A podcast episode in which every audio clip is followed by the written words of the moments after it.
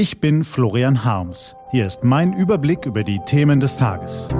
T-Online Tagesanbruch, was heute wichtig ist. Mittwoch, 14. Juli 2021. Die Verhältnismäßigkeit der Schutzmaßnahmen wird eine immer drängendere Frage. In der Schule zeigt sich das besonders deutlich.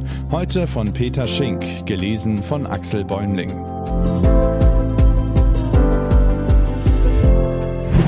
Alarmismus ohne Grundlage.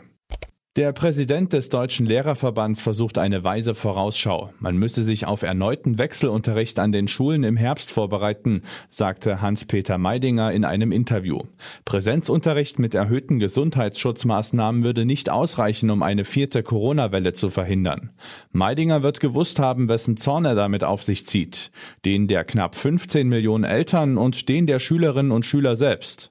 Das darf ihm ein Stück weit egal sein, vertritt der Verbandschef schließlich die Interessen der Lehrerinnen und Lehrer. Aber man möchte den Herrn Meininger einmal einladen in eine Wohnung im Hasenbergel in München, im Märkischen Viertel in Berlin oder im Hamburger Veddel, in eine Familie, wo sich mehrere Kinder nicht nur ein Zimmer, sondern auch einen Rechner fürs Homeschooling teilen müssen. Klar ist, Eltern wie Schüler wünschen sich nichts sehnlicher als normalen Schulunterricht.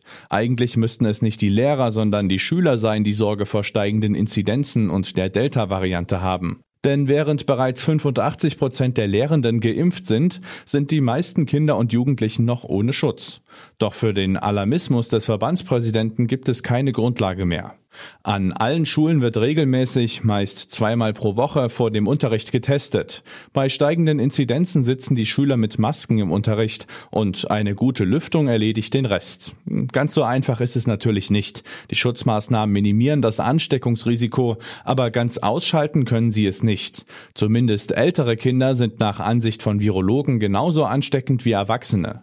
Und die sich ausbreitende Delta-Variante ist aggressiv. Im Herbst werden wir deshalb auch Fälle sehen, in denen Kinder zu Treibern der Infektion werden. Doch wie viele Angesteckte werden dann noch ernsthaft erkranken? Das weiß heute niemand. Weil Corona nicht einfach weggeht, wird die Präsenz des Virus etwas sein, woran wir uns gewöhnen werden. Wir müssen es bekämpfen, dezimieren, uns schützen und dabei nicht vergessen, dass Kinder eine gute Bildung brauchen, wenn sie eine Chance im Leben haben sollen.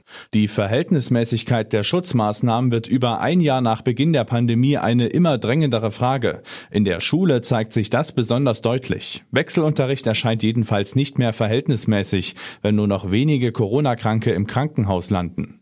Es gibt eine Reihe anderer drängender Fragen, die seit zu langer Zeit unbeantwortet sind. Welche Rechte bekommen Geimpfte zurück, die kaum noch ansteckend sind?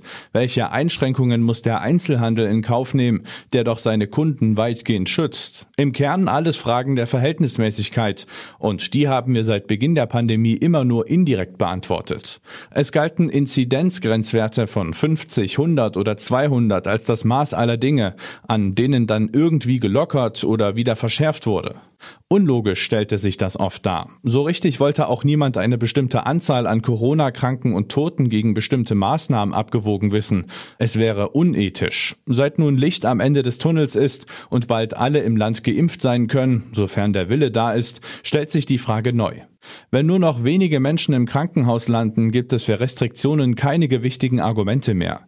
Deshalb zeigt die Aussage Meidingers vor allem eines. Er hat nicht einmal wenige Wochen vorausgedacht. Es ist ein leichtes, ihm das vorzuwerfen, doch es ist unredlich. Denn für uns alle gilt, eine Realität, die noch nicht eingetreten ist, geht nur schwer in unsere Köpfe. Das Umdenken fällt uns schwer. Was heute wichtig ist. Die T-Online-Redaktion blickt heute für Sie unter anderem auf diese Themen. Mit gerade einmal 30 Jahren hat Jennifer Lawrence erreicht, wovon viele ihrer Kollegen ein Leben lang träumen. Sie wurde mit einem Oscar ausgezeichnet und zur bestverdienenden Schauspielerin der Welt gekürt. Wie geht es ihr damit? Geimpft oder genesen? Immer mehr Menschen antworten auf diese Frage mit beides. Doch wie lange nach der Infektion sollte die Corona-Impfung erfolgen und welchen Wirkstoff empfehlen Experten?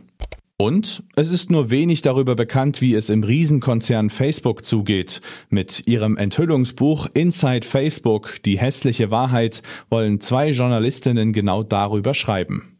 Diese und andere Nachrichten, Analysen, Interviews und Kolumnen gibt's den ganzen Tag auf t-online.de. Das war der T-Online-Tagesanbruch vom 14. Juli 2021, produziert vom Online-Radio- und Podcast-Anbieter Detektor FM.